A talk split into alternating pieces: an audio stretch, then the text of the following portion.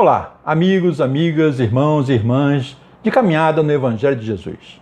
Mais uma vez, feliz e agradecido por estarmos aqui juntos e unidos nessa seara de amor, nessa busca incessante de conhecimento das leis divinas, de podermos estar contribuindo com essa evolução que temos a missão do, com o plano espiritual. Meu nome é Pedro Romualdo e para iniciarmos, convido a todos que façamos uma prece, como em todos os nossos trabalhos realizamos seja no início, seja no final. Fechemos nossos olhos, respiremos profundamente e elevemos nosso pensamento ao Pai. Obrigado, Pai amado. Obrigado, Mestre Jesus. Obrigado, amigos da espiritualidade, por mais essa oportunidade sagrada, bendita, desse convívio fraterno com o Senhor e o plano espiritual. Rogamos o auxílio, o amparo e a orientação para que bem possamos trazer uma mensagem de ajuda, de amparo, de esclarecimento a cada um desses irmãos, encarnados ou desencarnados, que nos ouvem ou que irão nos ouvir. Que apacentemos nosso coração, entendendo e compreendendo as tuas leis. E assim, felizes e agradecidos por tudo que nos concede, é que te pedimos humildemente a permissão para dar por iniciado o nosso encontro no dia de hoje, dando todos juntos graças a Deus. Então, meus irmãos, é com muita alegria que estamos aqui nos reunindo mais uma vez, trazendo uma mensagem. O tema de hoje é um tema extremamente interessante, importante. Fala sobre a nova era. Ele se encontra no capítulo 1 do livro do Evangelho segundo o Espiritismo. Não vim destruir a lei. Agora, se nós formos observar essa mensagem, são várias as questões que envolvem o tema a nova era e o que vem a ser a nova era. Quando falamos em era, pensamos logo em temporalidade, no sentido de tempo, e vemos várias citações sobre o tempo nas Escrituras, nos livros espíritas, referindo a nova era ou a era nova a momentos novos. Vemos os antigos mencionarem naqueles dias ou naqueles tempos, ou seja, a menção deles é que não há uma data determinada ou definida para acontecer algo não sabemos nada, só o Pai. E aí nós vamos ver em Mateus capítulo 24, versículo 36, que diz: Daquele dia e hora, porém, ninguém sabe, nem os anjos do céu, nem o Filho, senão só o Pai.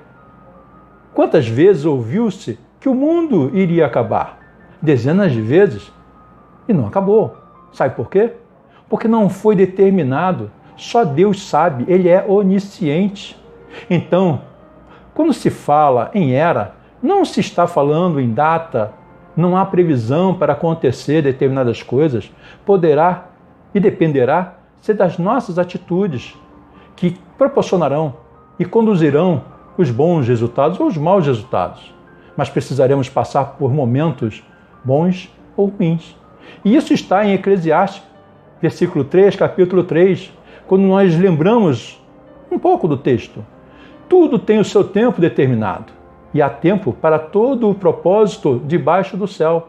Há tempo de nascer, tempo de morrer, tempo de plantar e tempo de arrancar o que se plantou. Tempo de matar, tempo de curar, tempo de derrubar e tempo de edificar. Tempo de chorar, tempo de rir, tempo de plantear e tempo de dançar. Temos o tempo também de espalhar pedras e tempo de ajustar pedras, tempo de abraçar e tempo de afastar-se dos abraços. Tempo de buscar, o tempo de perder, tempo de guardar e o tempo de lançar fora. Enfim, são vários os momentos que nós vamos ler, entender e compreender. Tudo tem o seu tempo. E quem determina isso é Deus, não somos nós. Nós poderíamos contribuir para o bem ou para o mal dessa reflexão do nosso tempo. Jesus, quando fala do sermão profético, ele vai dizer: o fim chega. Mas quando? Ele não cita quando este evangelho do reino de Deus estiver, só quando estiver espalhado sobre toda a terra. Aí será o fim. Olha o quanto ele determina: existirá um fim quando o seu evangelho estiver totalmente espalhado, orientado, todos tenham conhecimento. Então isso pode levar muito tempo. E é ele que vai definir. Logo, não há uma data, então percebemos que as coisas vão se transformando ou acontecendo gradativamente nos momentos certos, mediante as nossas escolhas que podem ser problemáticas. Lembramos da lei da impermanência, ou seja, tudo passa. A dor passa, a alegria passa, a sede passa, a fome passa, a doença passa. O que não passa, meus irmãos, são as leis de Deus, são imutáveis e devemos entendê-las para sermos felizes. Extremamente importante. E falando em felicidade, nós poderíamos dividir em duas. A felicidade que muitas vezes nós damos à questão material e às questões espirituais. As questões materiais não percebemos, mas muitos de nós estão ligados ao dinheiro, aos bens, aos relacionamentos sexuais, aos vícios, ao álcool, à droga, a tantas outras coisas. São alegrias que aí confundimos como felicidade, mas são alegrias passageiras, momentâneas, que não valem muitas vezes a nossa o nosso vincular, o quanto nós iremos ter problemas. Na questão espiritual, Jesus nos orienta em várias passagens. Seus ensinamentos nos dão um olhar para a vida futura do reino de Deus, que não é momentâneo, pois a felicidade espiritual é eterna. Muitas vezes desperdiçamos pensando que, ou esquecendo que, quando passarmos para o plano espiritual, não vamos levar nada. Vamos levar sim aquilo que nós plantamos, principalmente as coisas boas. As questões de ter ajudado, ter orientado, sermos esse instrumento de Deus. Isso sim é que vai pesar. Isso sim é que vai nos ser cobrado. Não se eu tenho uma conta bancária pomposa, se eu tenho muitos carros, muitos imóveis, muitos bens, joias, nada disso terá valor no plano espiritual, que é a verdadeira morada, que é o verdadeiro local de reencontro com Jesus. Isso é importante. Nós temos que entender que nos é apresentado diariamente muitos eventos danosos ou dolorosos e preocupante para as pessoas. Allan Kardec, por sua vez, destaca na Gênesis que são chegados os tempos marcados por Deus e que grandes acontecimentos serão para a regeneração da humanidade. Ele já prevê, ele já coloca isso, mas também sem dizer tempo. Quando acontecerá? Já está previsto que um momento irá acontecer. Isso é que nós devemos entender. E não ficarmos aflitos quando vai acontecer. Vai ser amanhã? Vai ser. São Luís, no Livro dos Espíritos, ele também nos alerta. Ele faz a seguinte colocação: aproxima o momento que se dará a transformação da humanidade. Transformação que foi predita e cuja chegada é acelerada. Para todos os homens que auxiliam o progresso, as alterações que se observam são de natureza moral, convidando o ser humano a mudança de comportamento, alterando hábitos viciosos, a fim de que se instalem paradigmas de justiça, do dever, da ordem e do amor. A nova era é o momento que estamos passando, não tenho dúvida. É o momento de transição planetária rumo ao mundo de regeneração. Pois já vimos as escaladas dos mundos apresentados por Allan Kardec Alguns, algumas informações, alguns livros trazem, trazem para a gente que nós estamos na porta de um grande portal, na entrada de um grande portal. A fase realmente de adaptação para construção desse mundo de regeneração.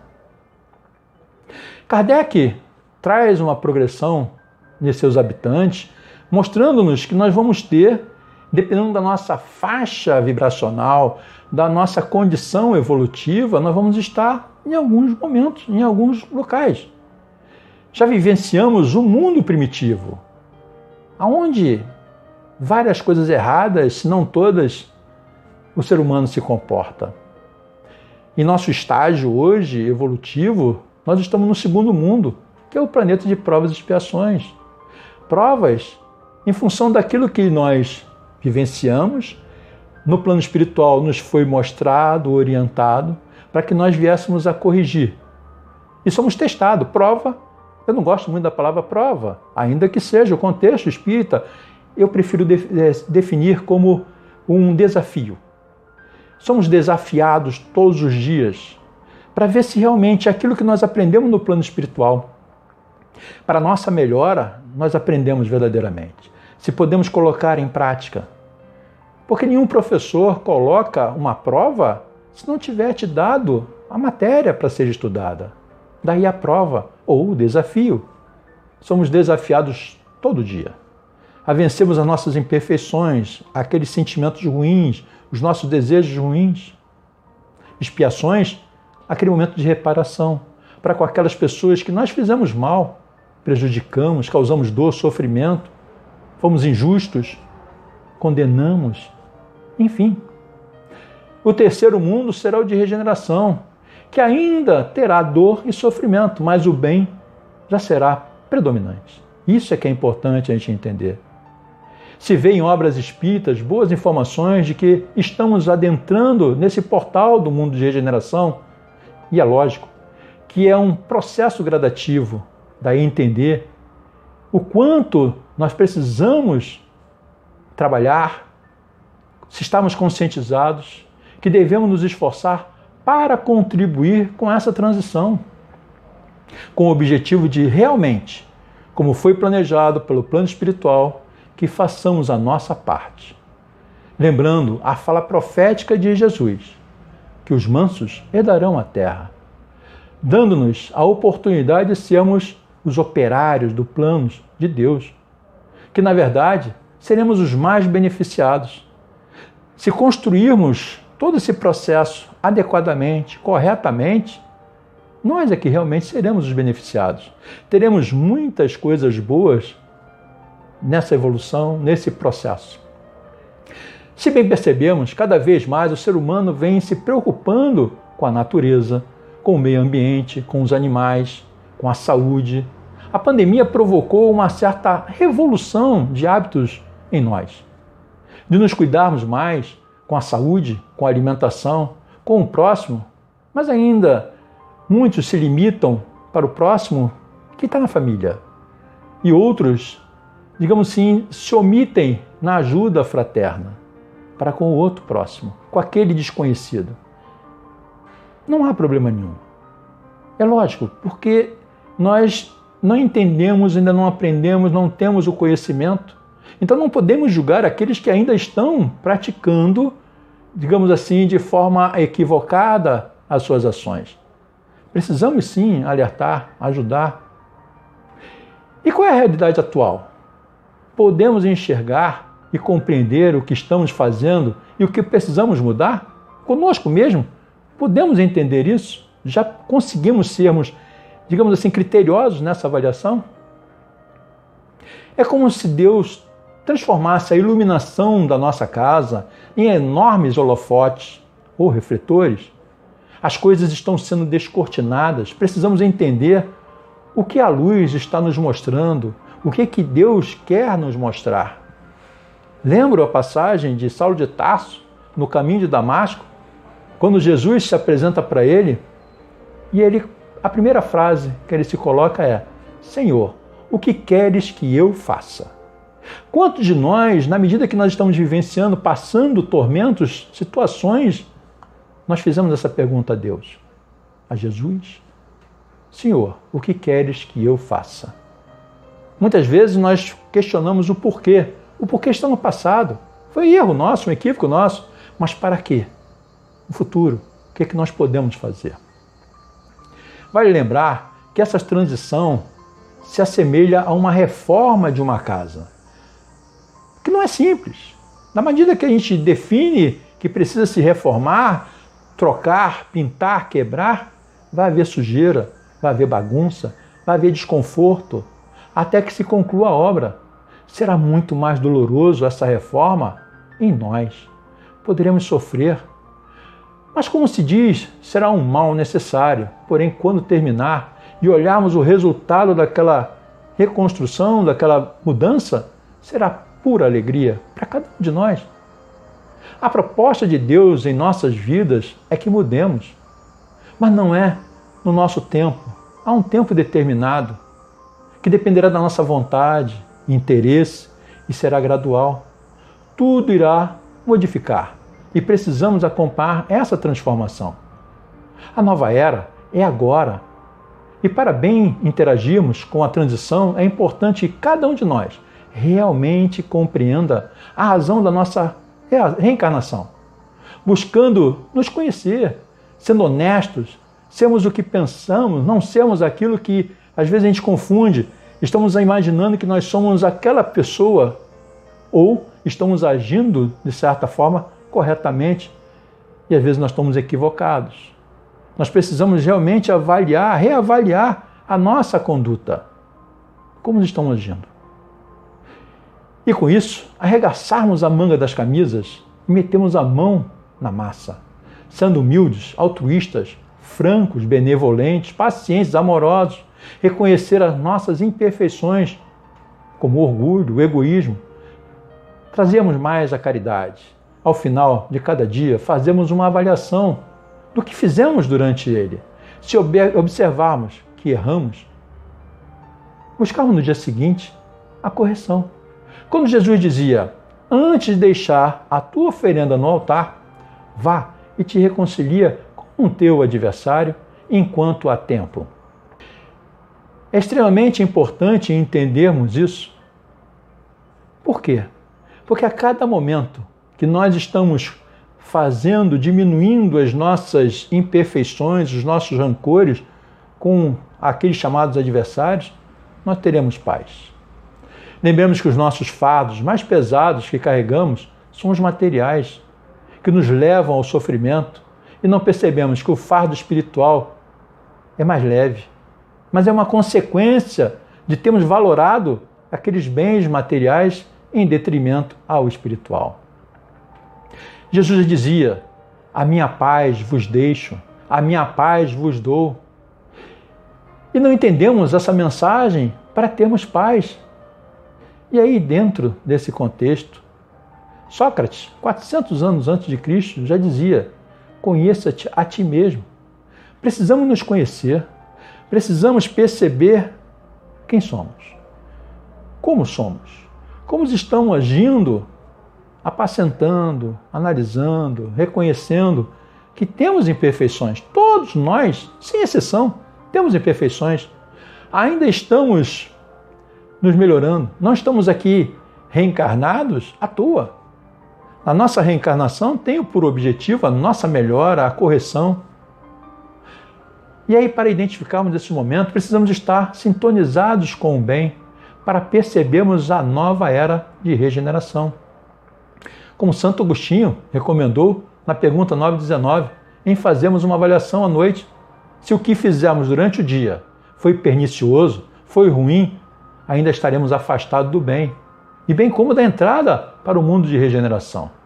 Isso vai ser o grande marco para que nós estejamos realmente participando desse mundo de regeneração, estarmos nos melhorando, praticando muito mais o bem. Observarmos que as nossas imperfeições devem ser reduzidas, extinguidas e aumentarmos, com certeza, as nossas condições de bons filhos, as nossas qualidades, nossas virtudes espirituais, de amar o próximo, de respeitar o próximo, de ajudar, sermos caridosos, bondosos. Tudo isso vai influenciar muito nessa nova fase. Vai nos dar essa sintonia. Percebam, o mundo sempre é solidário na hora da dor, mas precisamos aprender a sermos irmãos na hora do amor, sermos solidários aos grupos. A nova era, com o Espiritismo, retrata todos esses ensinamentos que temos estudados, necessitando melhorar a nossa compreensão, pois traz para nós o esclarecimento das dores atuais que são reflexos dos momentos vividos no passado. Ou seja, o que passamos tem origem em nossas ações, pensamentos, desejos, palavras ou mesmo omissões. Somos um verdadeiro manancial de obras boas ou mais. Devemos perceber o que estamos plantando, porque senão não gostaremos do sabor daquela fruta amarga como um fel. É aquela frase típica ou muito usual no nosso meio espírita, a cada um segundo as suas obras. Além da a semeadura é livre, mas a colheita é obrigatória. E muitas vezes nós estamos colhendo aquilo que plantamos em vidas anteriores, que se torna transtornos, medos, inseguranças.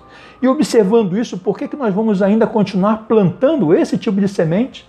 Então, tecnicamente, nós estamos realmente percebendo que essas sementes não são boas, mas ao mesmo tempo já perceber que nós já podemos estar plantando boas sementes, sementes do perdão, sementes do amor, da compreensão, da paciência, da tolerância para com o nosso próximo. Nós não estamos à toa numa família. Muitas vezes reclamamos o porquê. Eu não estou naquela, na família certa. Está assim. Você pediu. Porque esse encontro de espíritos simpáticos e antipáticos existe uma razão. Há uma similaridade muito grande, a sintonia, porque nós precisamos nos encontrar e corrigirmos juntos muitas coisas nossas. Então é importante que nós venhamos a entender, a perceber o que nós estamos fazendo. Como espíritas, tecnicamente já compreendemos que Jesus sempre nos chamou a atenção para a vida futura mas ainda vivenciamos ou damos muito mais valor às coisas materiais. Estamos na direção errada. Nós temos sempre o livre-arbítrio, que é a nossa decisão, que são as nossas escolhas. E sempre vai haver dois caminhos, ou mais caminhos, mas você sempre vai ter que optar por um caminho ou outro. E a responsabilidade é nossa. Mas quando nós estamos preparados, como nós estamos buscando ter o conhecimento e, sobretudo, a compreensão, ficará muito mais fácil observar o caminho mais adequado. É isso que nós precisamos entender, é isso que a doutrina espírita nos traz. O, a revelação, né, a doutrina espírita, ela nos traz o conhecimento, o despertar do conhecimento dentro de nós, que trará as respostas, com certeza. Jesus veio a nos ensinar a lei do amor. Mas não é a felicidade de amar os nossos entes queridos. Ou seja, é muito simples a gente amar aquele nosso filho, a nossa mãe, a nossa esposa, o nosso irmão. Não. Ele veio nos mostrar que nós devemos realmente ter como referência as pessoas que nos caluniam, que nos perseguem, que nos trazem muitas consequências danosas, ruins não desenvolver o ódio, o rancor, o desejo de vingança, só para aquele momento me, me aguarde, me espere. Tem volta, tem troco. Sabe quando a gente faz isso, não está agradando a Deus. É lembrar que o outro agride ou usa dessas ações que ainda precisa descobrir o mal que está fazendo ou mesmo a energia da qual está vibrando. Porque quem ama, agrada, é feliz. Que tenhamos muito mais atitudes de amor, de respeito a esse irmão. Quando Jesus diz: Eu sou o caminho, a verdade e a vida, e ninguém vem ao Pai a não ser por mim. É como se ele mais ou menos dissesse: Preste atenção, olha o que vocês estão fazendo, olha o caminho, é por aqui, olha o que eu estou ensinando o caminho do amor. Pelo perdão, porque quando eu não desejo o mal àquele irmão que me prejudica, eu consigo orar. Não é fácil, não é simples. Não, não é simples realmente. Tem uma dificuldade. Mas isso daí faz com que eu faça através de um esforço. E quando eu faço esse esforço, surge o quê? Um progresso. E o que, que Allan Kardec nos chama a atenção? Claramente reconhece-se um verdadeiro espírita pela sua transformação moral e pelos esforços que emprega para domar as suas inclinações. Percebem? Quantas vezes nós não estamos, digamos assim, percebendo e estamos continuando a errar, estamos nos sabotando, nos prejudicando?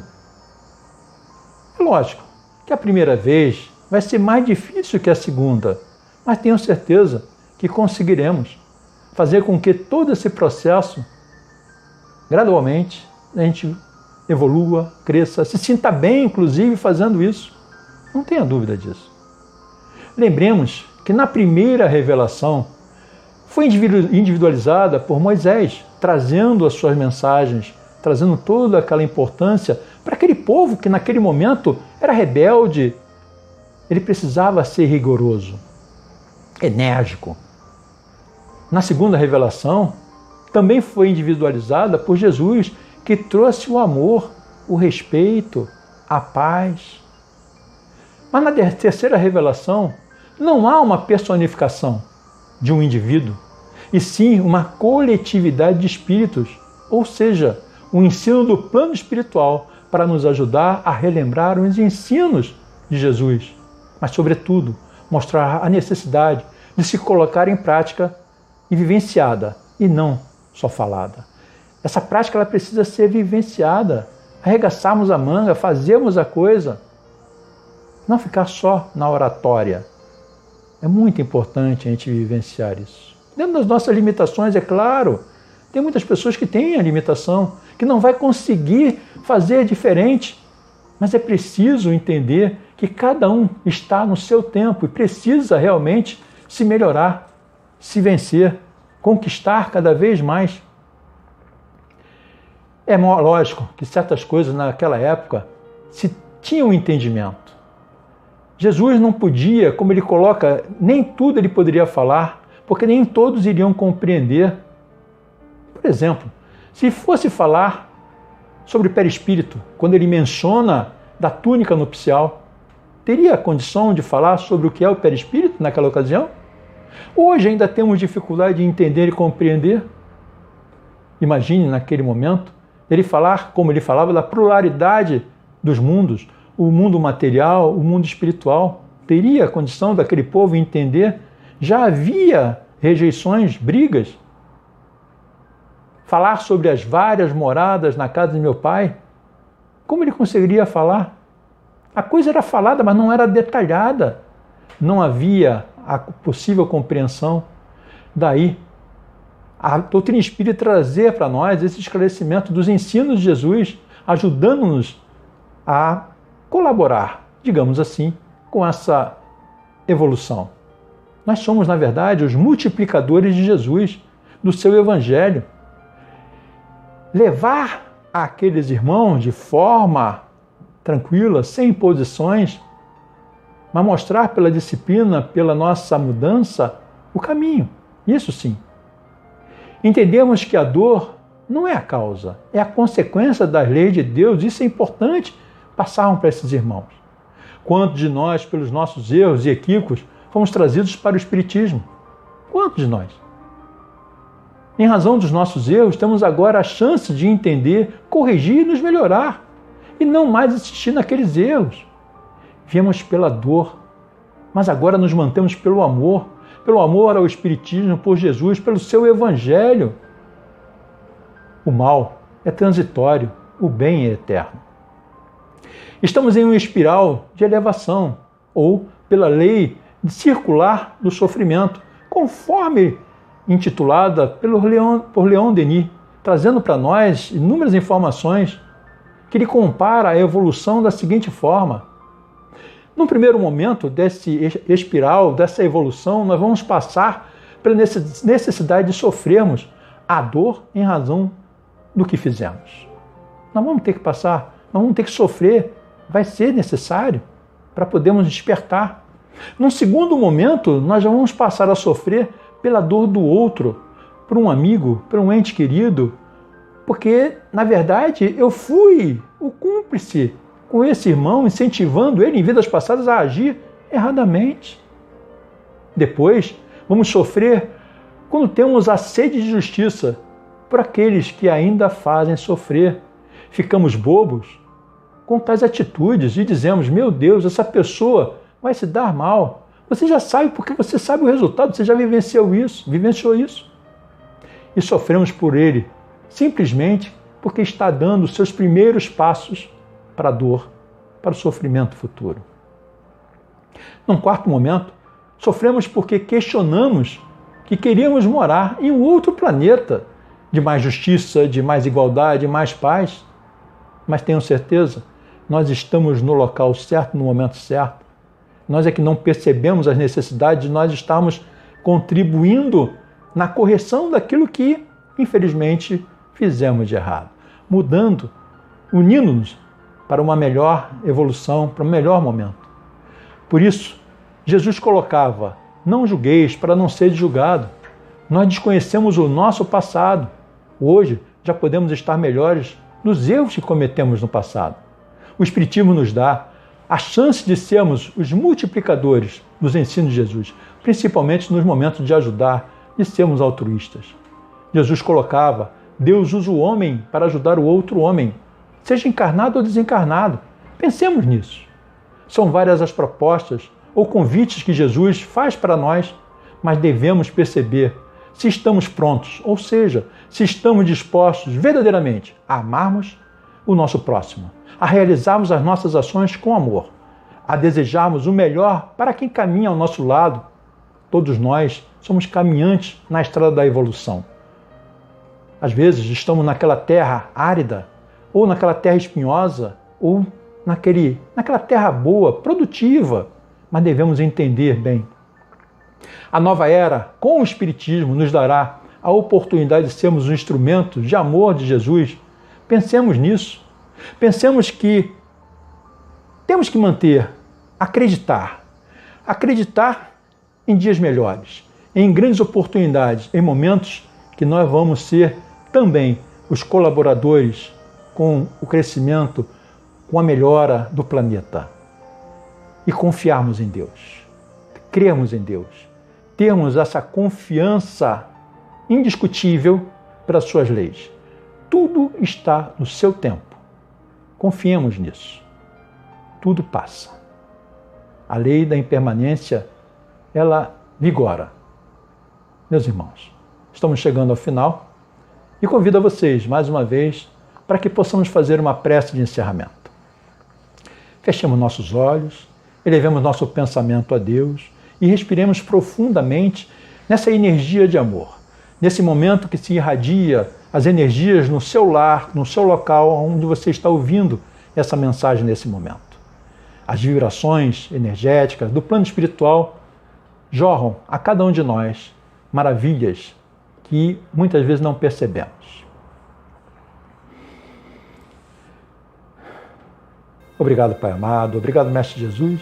Obrigado, amigo da espiritualidade, por mais esse momento. Que essas energias se transformem em energias balsâmicas, regenerativas, curativas a cada um de nós.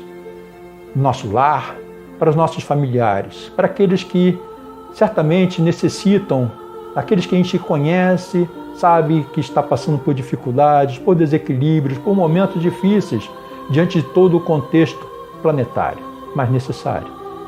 Que também sigam essas energias para hospitais, pronto-socorros, eh, prisões, pessoas que estão nesse momento sofrendo debaixo de uma ponte, sofrendo medo, a fome, a insegurança, a perseguição. Vários são os irmãos que estão desolados, cansados por todo esse sofrimento, esquecendo das tuas leis divinas. Que cada um deles possa ser tocado, orientado, abraçado, acolhido, que possam encontrar o caminho, o caminho dos ensinamentos de Deus, que possam encontrar uma porta amiga e sejam acolhidos. Obrigado, Senhor, por confiar em cada um de nós na vontade e no desejo de ser, humildemente, o teu instrumento de amor e paz. E assim, felizes e agradecidos por tudo que nos concede, é que te pedimos humildemente a permissão para dar por encerrado esse nosso encontro no dia de hoje, dando todos juntos graças a Deus. Meus irmãos, agradecido pela compreensão, por esses momentos grandiosos de estar com vocês, passando humildemente essa mensagem. Fiquem com Deus, que Deus os abençoe. Até um próximo encontro e obrigado.